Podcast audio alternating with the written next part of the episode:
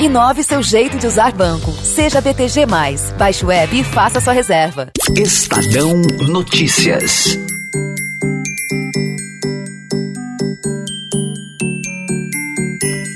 O início de ano novo é sempre uma época para traçar metas e resoluções. Guardar dinheiro, incorporar hábitos saudáveis, ler mais. Para este ano de 2021, além de todas essas, parece que o mundo todo tem uma meta em comum: estar vacinado contra o coronavírus. Mas tem gente muito mais perto de alcançar essa meta do que nós, brasileiros. Até agora, mais de 50 países já iniciaram campanhas de imunização ao redor do mundo. Já tem gente sendo vacinada bem perto de nós, no Chile e na Argentina. Também já tem gente sendo vacinada no México, Costa Rica, Estados Unidos, Israel, Reino Unido.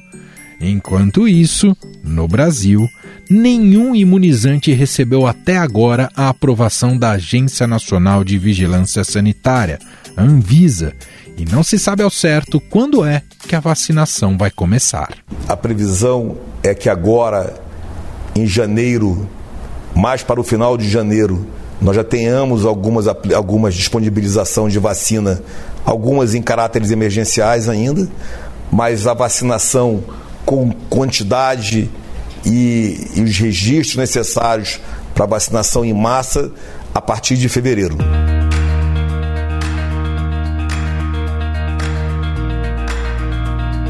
E enquanto governantes do mundo todo se mobilizam para colocar os planos de vacinação em prática, o presidente Jair Bolsonaro diz que a pressa por um imunizante não se justifica. Pressa da vacina não, não se justifica, porque você, você mexe com a vida das pessoas, vai inocular algo em você. O seu sistema imunológico pode reagir ainda de forma imprevista.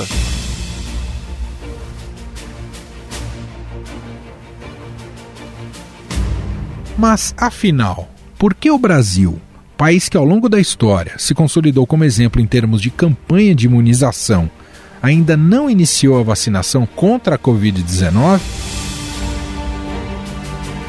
Na edição de hoje deste podcast, vamos apresentar alguns motivos do apagão na saúde pública em tempos de pandemia.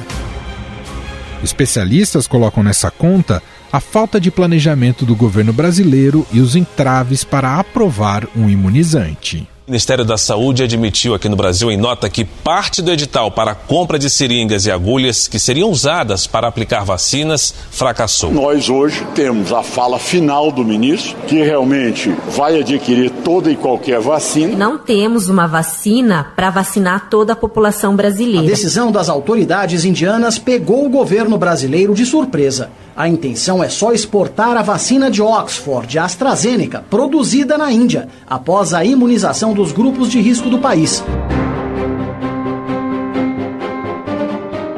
Esses outros fatores também estão contribuindo para que o desejo de milhões de brasileiros não se transforme em realidade. Aqui no Estadão, quem acompanha de perto essa questão é o repórter Matheus Vargas, que chega para explicar para a gente o porquê de todos esses entraves.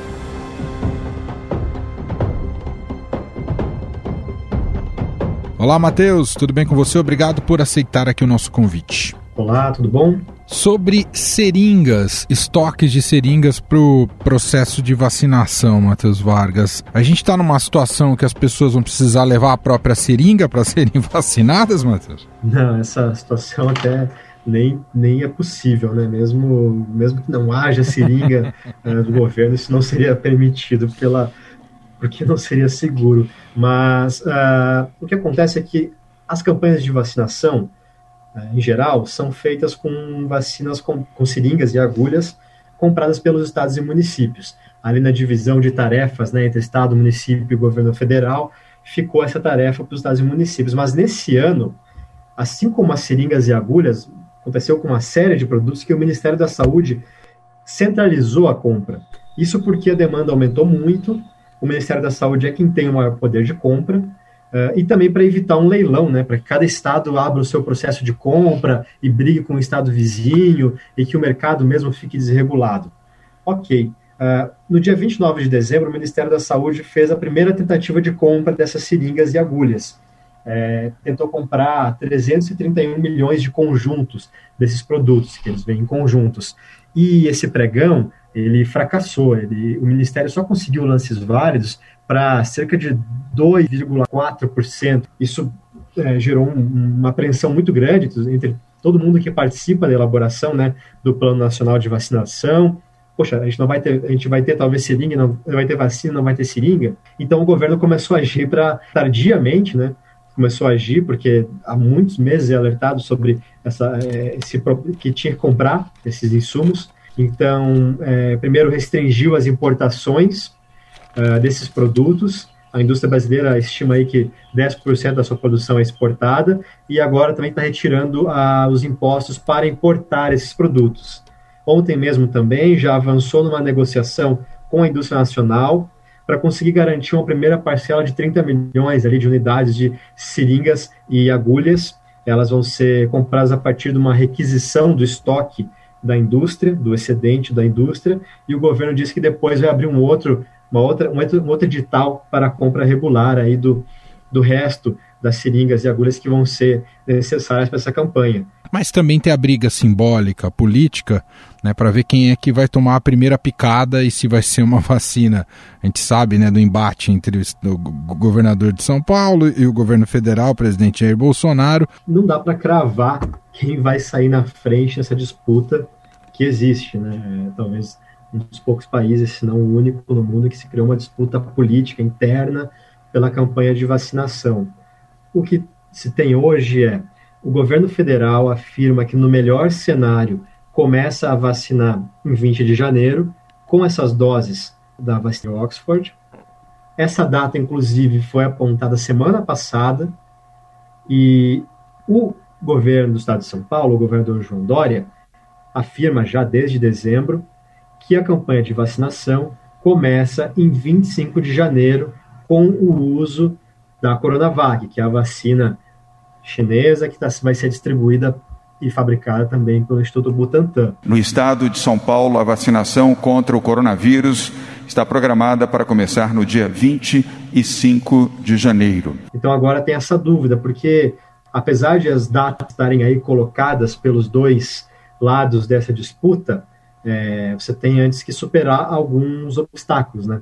Uhum. Uh, a vacina, primeiro a Anvisa tem que aprovar o uso emergencial dessas duas vacinas, da, da AstraZeneca e também da vacina que o Butantan vai distribuir, e até agora nenhum dos dois institutos, a Fiocruz e nem mesmo o Butantan, fizeram o pedido. E eu entendo que isso é uma questão de justiça, isso é questão de saúde acima de tudo. Não pode um, um juiz decidir se, se você vai ou não tomar vacina. Isso não existe, né? Essa crítica de Bolsonaro tem a ver com a decisão do Supremo Tribunal Federal de dar um prazo de 72 horas para que a Agência Nacional de Vigilância Sanitária, a Anvisa, responda aos pedidos de autorização das vacinas. Caso a Anvisa não cumpra a decisão, estados e municípios podem iniciar a vacinação por conta própria. Essa demora também é motivo de reclamação dos laboratórios que estão produzindo os imunizantes.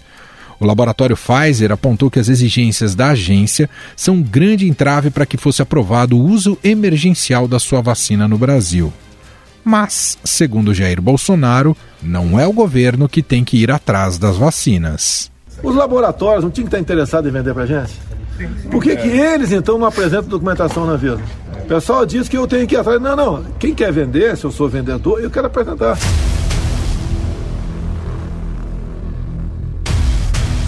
A burocracia federal mais a decisão do STF faz com que alguns estados estejam negociando por conta própria a aquisição de vacinas, como é o caso de São Paulo com a Sinovac da China e do Maranhão com a própria Pfizer.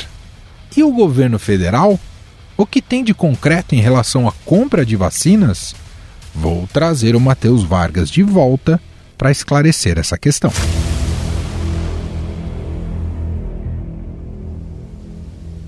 O que há efetivamente de contrato do governo brasileiro com os laboratórios ou, ou, ou, farmacêuticas? A gente sabe dessa parceria com a Universidade de Oxford e AstraZeneca. Na prática, do governo federal só existe esse contrato, Matheus? De concreto, sim, só existe esse contrato. É um contrato que foi fechado ali entre a Fiocruz né, e a AstraZeneca para que a Fiocruz receba a tecnologia para produzir essa vacina que foi desenvolvida pela AstraZeneca e pela Universidade de Oxford e passe também a fabricar essa vacina e distribuir aqui no Brasil. É, nós entramos naquele consórcio lá de, de Oxford. Pelo que tudo indica, vai dar certo. 100 milhões de unidades chegarão para nós. Não é daquele outro país, não, tá ok, pessoal? É, da, é de Oxford aí, tá? A expectativa é que agora, já em janeiro, a, a Fiocruz receba o ingrediente, ali, o ingrediente ativo para a fabricação dessa vacina. No começo, no primeiro semestre, o Brasil praticamente só faz uma última etapa ali e pretende distribuir umas 100 milhões de doses, só fazendo a última etapa, uh, que deve ser, começar a ser distribuída a partir de fevereiro. E no segundo semestre, a Fiocruz espera já fabricar de ponta a ponta essa vacina, desde o insumo farmacêutico até, enfim, a etapa final lá de controle de qualidade e distribuir mais umas 110 milhões de doses, daria aí 210 milhões de doses, que dá para vacinar mais de 105 milhões de pessoas, isso sem contar possíveis perdas ali no meio do caminho de alguma dose. Mas é isso que o governo federal tem hoje. Além disso, ah, o Ministério da Saúde assinou uma série de memorandos uh, de entendimento não vinculante, esse é o termo técnico, né? Que são documentos uh, mostrando interesse em comprar a vacina, mas não obriga essa compra.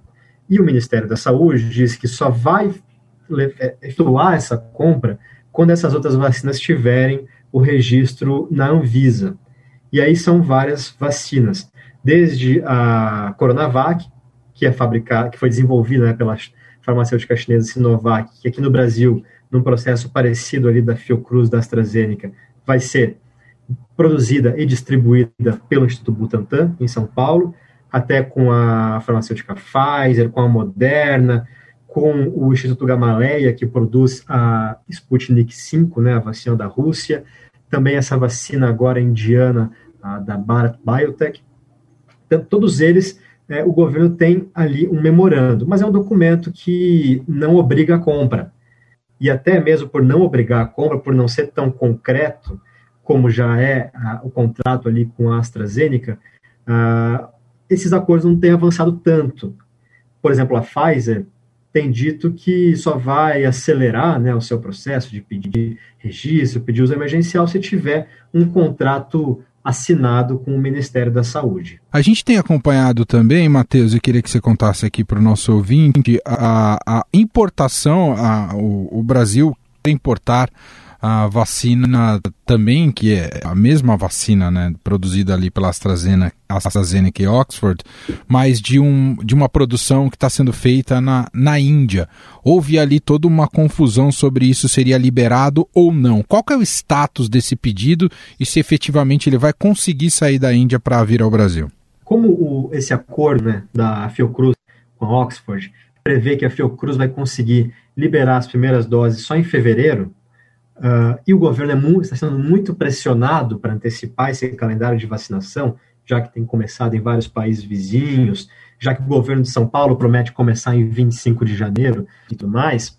Uh, o governo e a AstraZeneca chegaram a um acordo ali na, no finzinho de 2020, no último dia mesmo, uh, a Fiocruz pediu né, a Anvisa para liberar a importação excepcional de 2 milhões de unidades, 2 milhões de doses é, da vacina da AstraZeneca, que, vai ser, que já vai chegar pronta no Brasil.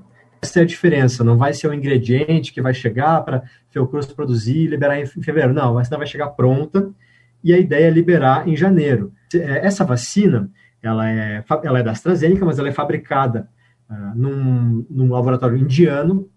E o que aconteceu é que nos últimos dias ficou todo mundo em dúvida se seria possível mesmo fazer essa importação ao Brasil, porque o CEO dessa, desse laboratório indiano, que é o Instituto Serum, Serum, disse que o governo indiano não ia liberar, que o governo indiano só ia permitir a venda dos produtos da AstraZeneca e também de outras uh, marcas uh, que, estavam, que estão sendo feitas na Índia, só vai permitir a venda para o mercado interno. E isso jogou uma dúvida se o governo ia ou não conseguir trazer essas 2 milhões de doses. O Ministério das Relações Exteriores afirmou que não vai haver um veto da Índia e que essa importação deve sim acontecer. A estimativa do governo brasileiro é que essa dose vai chegar ali pela metade de janeiro. Em paralelo, a Fiocruz deve pedir ainda nessa semana o aval da Anvisa para o uso emergencial dessas doses. Ah, e a expectativa então é que essas doses consigam ser usadas ainda em janeiro. Muito bem. Esse é Matheus Vargas, repórter do Estadão em Brasília, acompanhando todo esse processo envolvendo o Ministério da Saúde, o governo federal, nos contratos e nos planos, nos, no, nas estratégias. Matheus, obrigado mais uma vez por participar aqui com a gente. Um abraço, meu caro. Um abraço.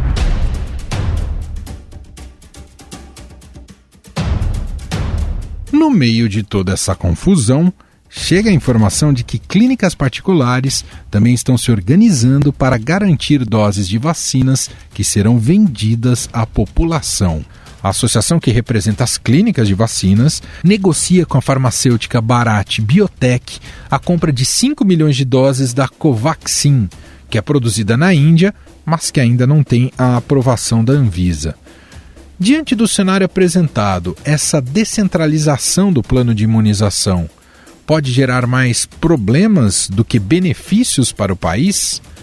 Para conversar com a gente, nós convidamos a epidemiologista e pesquisadora Ethel Maciel. Ela é pós-doutora pela Universidade John Hopkins e professora da Universidade Federal do Espírito Santo. Tudo bem, doutora? Obrigado por estar aqui mais uma vez. Muito bom estar aqui novamente.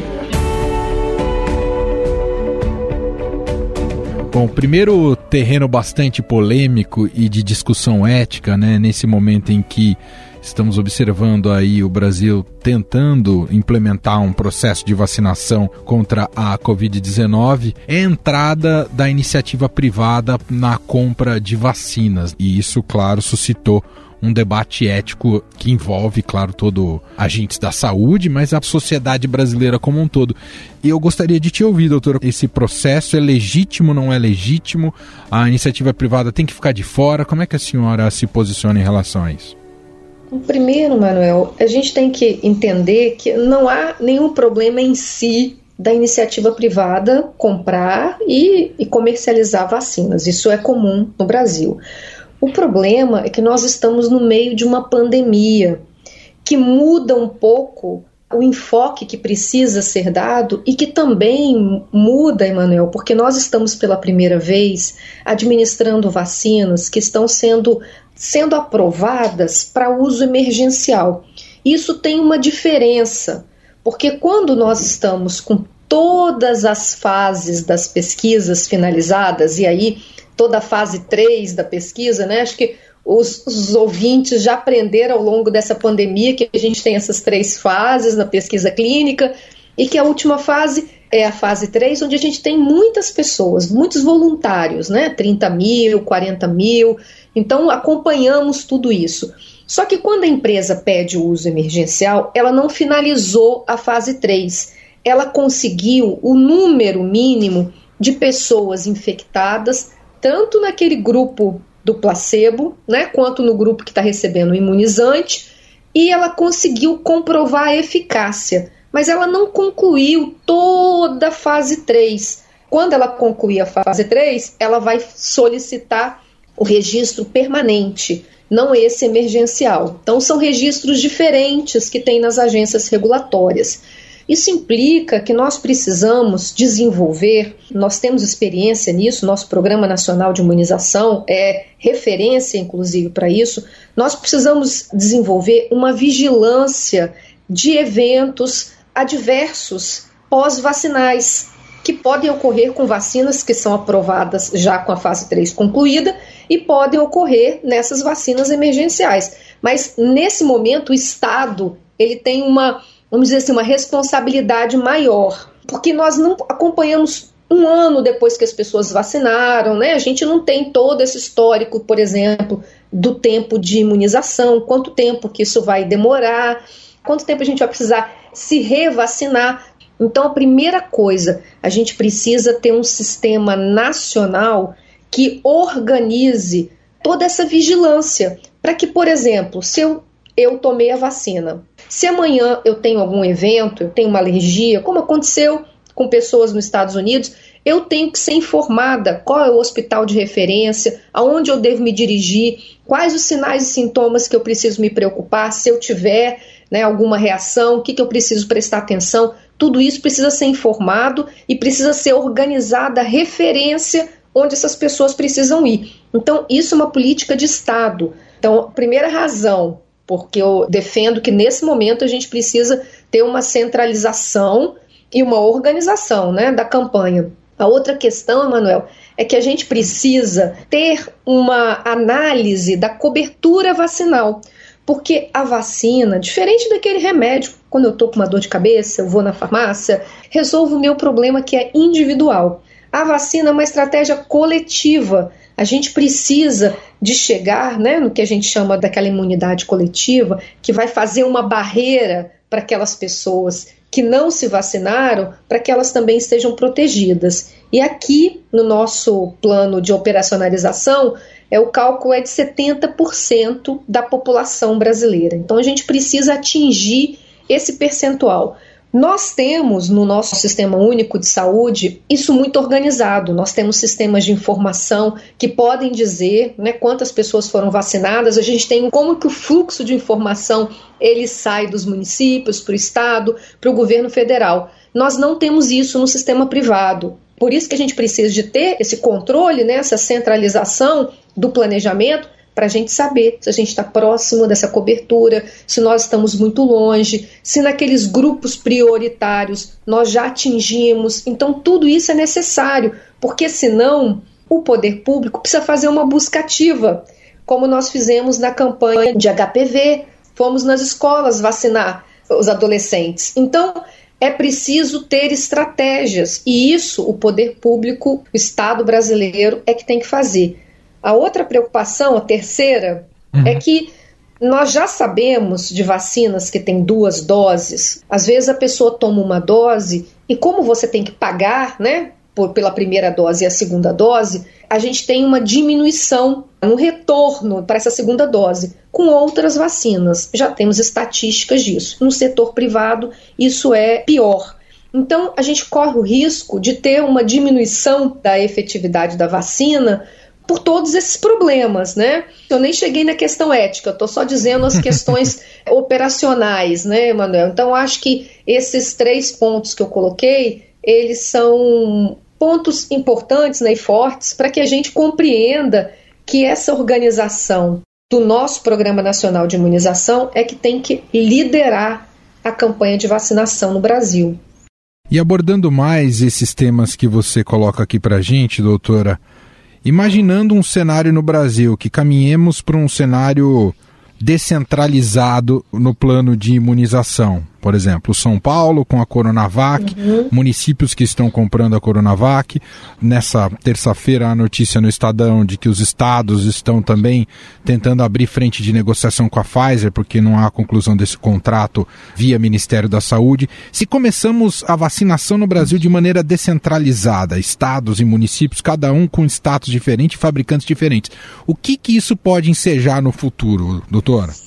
Eu acho extremamente preocupante essa situação que começa a se desenhar agora né, no Brasil, semelhante ao que aconteceu com os testes diagnósticos no início, né, com todo o controle da pandemia no início é, do ano passado. É, isso seria uma catástrofe, porque a vacinação ela implica nessa organização que a gente estava conversando aqui agora. Né? A gente precisa de tudo isso. E aí, imagina, eu já estou ouvindo, inclusive, de alguns, alguns estados falando assim: ah, eu vou comprar vacina tal e eu sou favorável a só dar a primeira dose e postergar a segunda dose. E o outro fala assim: ah, eu vou dar a segunda dose só daqui a três meses. E começa cada um tomar uma decisão que não está autorizada pelos protocolos de pesquisa. Nós nunca fizemos isso no Brasil. O Brasil, nós temos campanhas de muito sucesso. O nosso Programa Nacional de Imunização ele tem experiência, a gente sabe como fazer isso, então seria desastroso para o nosso país que isso pudesse acontecer e que a gente entrasse nesse salve-se quem puder, né, Manuel? É muito triste porque alguns estados, por exemplo, que teriam uma condição econômica né, melhor, vão conseguir, por exemplo, a imunidade coletiva. Outros estados vão, por exemplo, comprar um percentual menor de doses para vacinar apenas os grupos prioritários. Então a gente começa a criar uma desigualdade entre os estados que é extremamente perigosa ao invés de nós estarmos fazendo algo que beneficia a população, a gente pode inclusive estar causando maiores problemas, porque a gente vai diminuir a efetividade de vacina se a gente começar a dar uma dose só, a ampliar o tempo que a segunda dose pode ser dada, porque você só tem dinheiro para comprar um número X de dose. Então, percebe, Manuel, a gente começa a entrar num terreno muito perigoso e que inclusive pode colocar em risco os próprios imunizantes, né? Que eles não façam efeito com o tempo, porque essas, esse vírus pode sofrer mutações, essas vacinas que a gente não tem duas doses completas no tempo recomendado podem criar oportunidades para que a pessoa se infecte nesse período e criar oportunidade para também mutações nesse vírus, o que seria muito, muito, muito desastroso. A gente está num terreno de muita complexidade. Eu não sei por que, que a gente não tem um, um, pacto nacional, né? Porque nós estamos falando de vidas. Eu acho que a gente tem que separar questões políticas, questões de partidos políticos. Acho que nesse momento tem que ter uma ampla frente, né? Cujo pacto seja a vida. Então é, é um momento de muita preocupação. Queria colocar para a senhora um problema muito concreto. Temos Enem uhum. marcado, que envolve milhões e milhões de estudantes no Brasil, marcado para esse início de 2021. O governo não deveria repensar a realização dessa prova diante de uma nova variante que já está em circulação no Brasil, diante do aumento de casos, de internações e mortes e a falta de vacinação? É prudente continuar com a realização do Enem nesse momento, doutora? Definitivamente não. O Enem ele precisa ser adiado. Não temos como submeter mais de 5 milhões de pessoas a se locomover pela cidade, a estarem em locais que não são seguros. Não adianta apenas colocar o álcool em gel numa sala e dizer que você está cumprindo os protocolos. Não adianta. São mais de três horas dentro de um espaço onde terão muitas pessoas. Então, não é possível que nesse momento né, o Ministério da Educação não tenha se posicionado quanto a isso, observando o aumento do número de casos e do número de mortes. E com a nova variante do Reino Unido já circulando aqui, é um problema seríssimo nós colocarmos esse Enem nesse momento no Brasil. Não tem nenhuma condição, não tem cabimento. Isso é, é insano nesse momento. Doutora, nós temos condições de ter um plano de vacinação tão rápido quanto estamos observando em Israel, claro que levando em conta que ali é outro contexto, outro país, outro tamanho de país, outro tamanho de população, mas surpreende a organização, a rapidez com que eles estão conseguindo imunizar a população.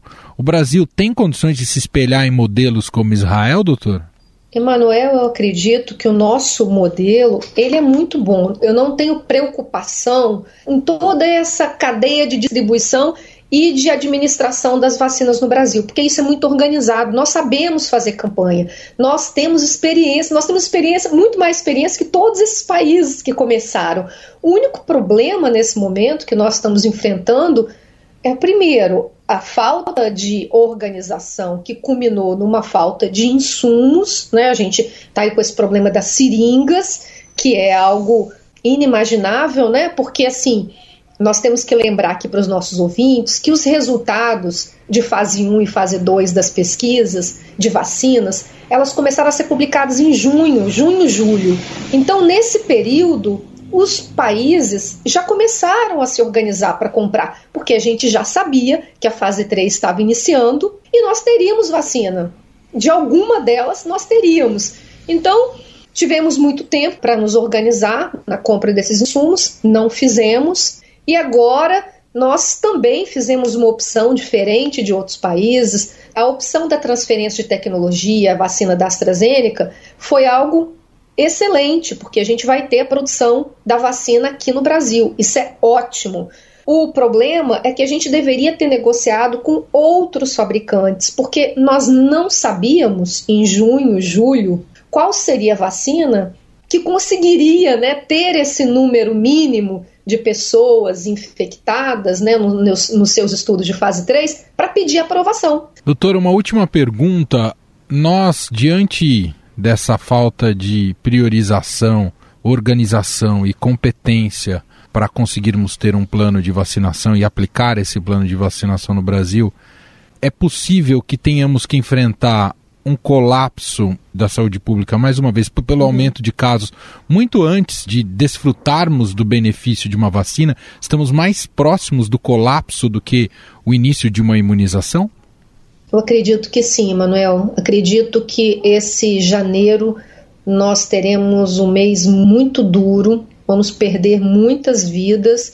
As projeções, elas não são boas e com essa variante circulando aqui e certamente nessas celebrações, infelizmente, né, de Natal e Ano Novo, onde as pessoas aglomeraram muito, nós vamos colher esses frutos. Demora um pouco, sabe, Manuel? Aquela que a gente chama de curva né, epidemiológica, ela demora um pouco. Então, em geral, a gente demora uma semana para ver o aumento do número de casos, umas duas semanas para ver o aumento das internações e três semanas ou mais para ver assim, o aumento das mortes. Nós vamos estar observando né, o aumento das mortes daqui a uma semana, duas semanas, sendo que nós já estamos mais de 40% de aumento de morte, né, o Brasil, do que estávamos em novembro. Então nós estamos em ascendência mesmo, nós aumentamos muito, mas janeiro vai ser pior Quero agradecer demais mais uma vez a epidemiologista Ethel Maciel, doutora Ethel Maciel, pós-doutora pela Universidade John Hopkins e professora da Universidade Federal do Espírito Santo. Também recomendo muito acompanhar o, as publicações que ela faz em seu Twitter, que são muito elucidativas e ajudam a entender a realidade difícil pela qual estamos passando. Muito obrigado mais uma vez, doutora. Obrigada, Emanuel. Um abraço a todos os ouvintes. Estadão Notícias. E este foi o Estadão Notícias de hoje, quarta-feira, 6 de janeiro de 2021. A apresentação foi minha, Emanuel Bonfim. Na produção e edição, Gustavo Lopes e Bárbara Robira. E a montagem ficou por conta de Moacir Biasi. Nosso diretor de jornalismo, aqui do Grupo Estado, é João Fábio Caminuto. E o e-mail para você conversar com a gente é o podcast@estadão.com. Um abraço para você e até mais.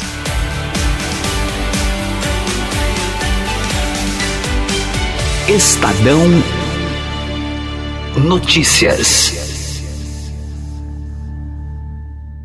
Inove seu jeito de usar banco. Seja BTG. Baixe o app e faça sua reserva.